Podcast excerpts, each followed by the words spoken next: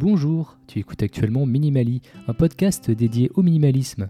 Je m'appelle Luc et un lundi sur deux, je te propose de te raconter mon cheminement vers la simplicité et comment j'essaye de vivre mieux avec moi. Et si on faisait un peu de ce chemin ensemble? Minimali, c'est aussi un site web, minimali.fr, où entre chaque épisode, je pousse un peu la réflexion plus loin par écrit. Si tu veux être au courant de tout ce qui se passe dans l'univers du Minimali, tu peux également t'abonner au compte Instagram qui centralise tout ça.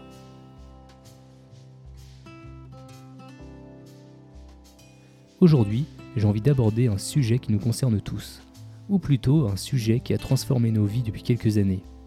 Je veux te parler de la technologie. Alors, il y a pas mal de choses à dire sur la technologie et le minimalisme, et du coup, pour simplifier les choses, j'ai décidé de le faire en deux épisodes. Dans le premier épisode, donc celui que tu écoutes en ce moment même, je vais te parler des impacts de la technologie sur le monde dans lequel nous vivons, ses avantages et ses inconvénients. Et dans le prochain épisode, je vais me concentrer sur les usages que nous faisons de cette technologie. Alors donc, concentrons-nous sur le premier sujet, la vie dans un monde numérique.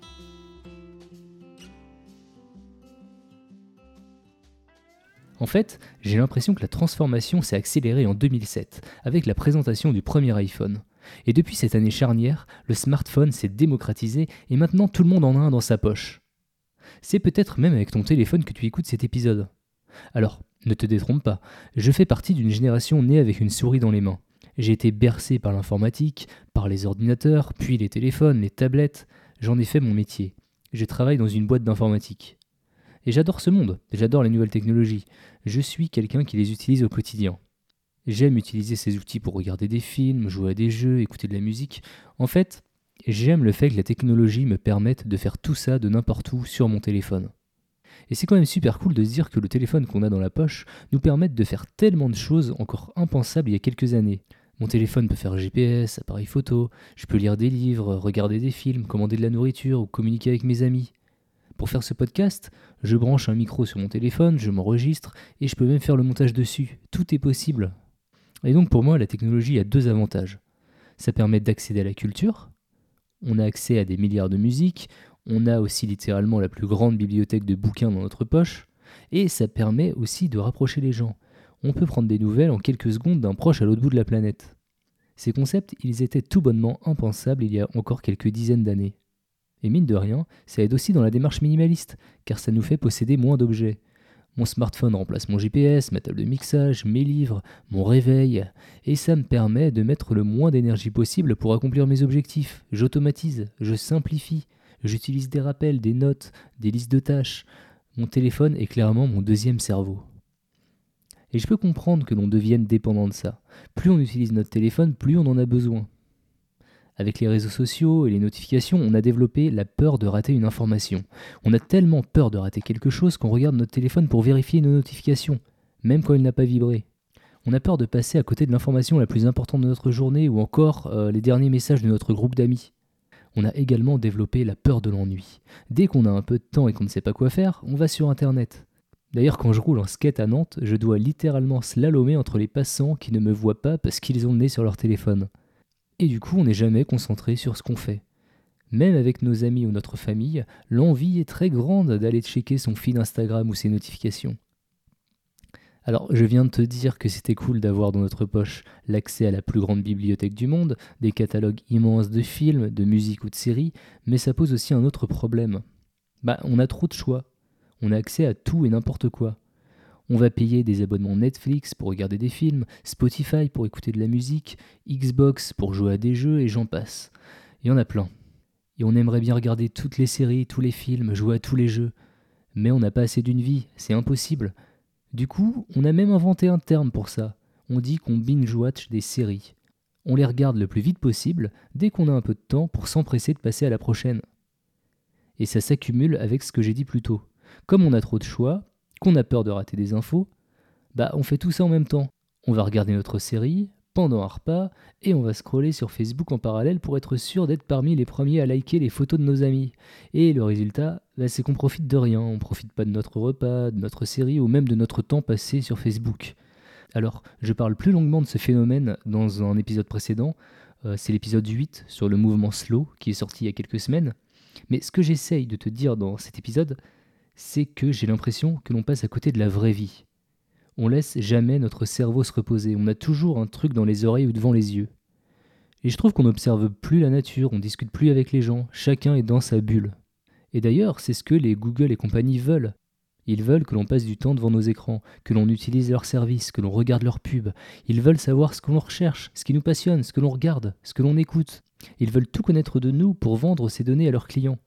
Bah oui, sans vouloir alimenter une théorie du complot, Google c'est quand même juste la plus grosse régie publicitaire au monde. Alors oui, c'est le prix à payer pour que tout soit gratuit, clairement. Et la plupart des gens sont ok avec ça, et c'est peut-être aussi ton cas. Et il a pas de souci, et c'est peut-être même pas un problème. Mais le plus important, c'est que ça ne déteigne pas sur tes relations avec ton entourage. Ça ne doit pas te renfermer dans une bulle. Comme je te l'ai dit en début d'épisode, la technologie, les réseaux sociaux, ça reste génial si on les utilise pour leur fonction première, c'est-à-dire rapprocher les gens. Bon, après ce que je viens de te dire, t'as sûrement compris que c'est pas la technologie qui m'embête dans tout ça, c'est l'utilisation qu'on en fait, l'utilisation que les géants de la tech veulent qu'on en fasse. Du coup, comme je te l'ai dit en intro, j'ai décidé de faire une deuxième partie sur le sujet avec un angle un peu différent. Cette fois, je te parlerai des usages de la technologie. Comment utiliser la technologie quand on est minimaliste? Comment tirer parti le plus possible du téléphone que l'on a dans notre poche? Cet épisode arrive très bientôt. En attendant, laisse-moi te parler de quelques habitudes que j'ai mis en place dans ma vie et que je m'efforce à garder pour contrôler un peu mon utilisation, même si c'est pas toujours simple. Quand je suis avec quelqu'un, j'essaye de ne pas sortir mon téléphone pour être 100% avec cette personne. Bon, je dis bien j'essaye car les mauvaises habitudes peuvent vite revenir si on n'y fait pas trop attention. Mais en tout cas, je vais dans le bon sens. J'ai aussi désactivé la plupart des notifications, sauf pour celles de personnes. En gros, si mon téléphone vibre, c'est parce que quelqu'un m'écrit ou m'appelle. C'est pas parce que j'ai reçu une newsletter ou de la pub ou encore du spam. D'ailleurs, en te parlant de newsletter, je te conseille vivement l'application française CleanFox qui va vérifier tous tes mails et va te permettre de te désinscrire en masse de toutes tes newsletters. Une fois que tu as fait tes désinscriptions, tu as des statistiques plutôt sympas. Par exemple, avec CleanFox, je me suis désabonné de 283 newsletters et j'ai supprimé 6408 mails. Ce qui fait une estimation de 60 kg de CO2 économisé par an. C'est toujours ça de prix. J'ai mis aussi en place des périodes ne pas déranger donc pour le soir et la nuit, je n'ai plus aucune notification. Enfin si, mais elles ne font pas vibrer mon téléphone. Je ne suis donc pas au courant tant que je regarde réellement pas mon téléphone de ma propre initiative. Le but, c'est que ce soit pas mon téléphone qui me dise qu'on le regardait ou non, mais plutôt moi qui le décide en toute connaissance de cause.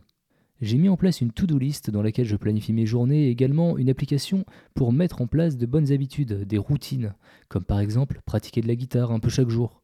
Ça me permet de mieux m'organiser car une fois que j'ai fait toutes ces tâches, toutes ces routines, je peux prendre le temps qu'il me reste pour faire absolument tout ce que je veux et pourquoi pas traîner un peu sur Facebook.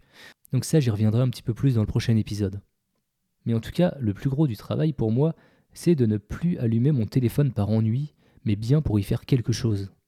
En ce moment, je passe pas mal de temps sur Instagram pour Minimali, mais ça fait partie intégrante de mes tâches. J'essaie d'être présent car Minimali c'est encore un compte assez récent et j'aimerais bien qu'il grandisse pour aider à faire connaître ce podcast. Je vois donc Instagram comme un outil de travail. Un outil de travail qui va m'aider à atteindre un objectif et qui va également me mettre en relation avec d'autres personnes qui partagent mon intérêt pour le minimalisme. Donc voilà les petites choses que j'ai mis en place dernièrement et qui me permettent d'utiliser mon téléphone avec plus d'intention et non pas juste par réflexe. Si je peux me permettre, je vais également te donner quelques petits derniers conseils avant de te quitter.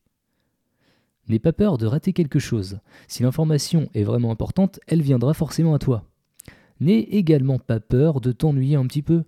Plonge-toi dans tes pensées, prends le temps pour toi, observe ce qu'il se passe autour de toi. N'hésite pas à appliquer certaines choses que moi j'ai fait. Tous les téléphones de 2020 proposent la fonctionnalité ne pas déranger, alors n'hésite pas à la mettre en place. Enfin bref, ne sois pas soumis à la technologie, apprends à vivre sans. C'est elle qui doit être à ton service et elle doit te permettre de te rapprocher des gens, pas de t'en éloigner.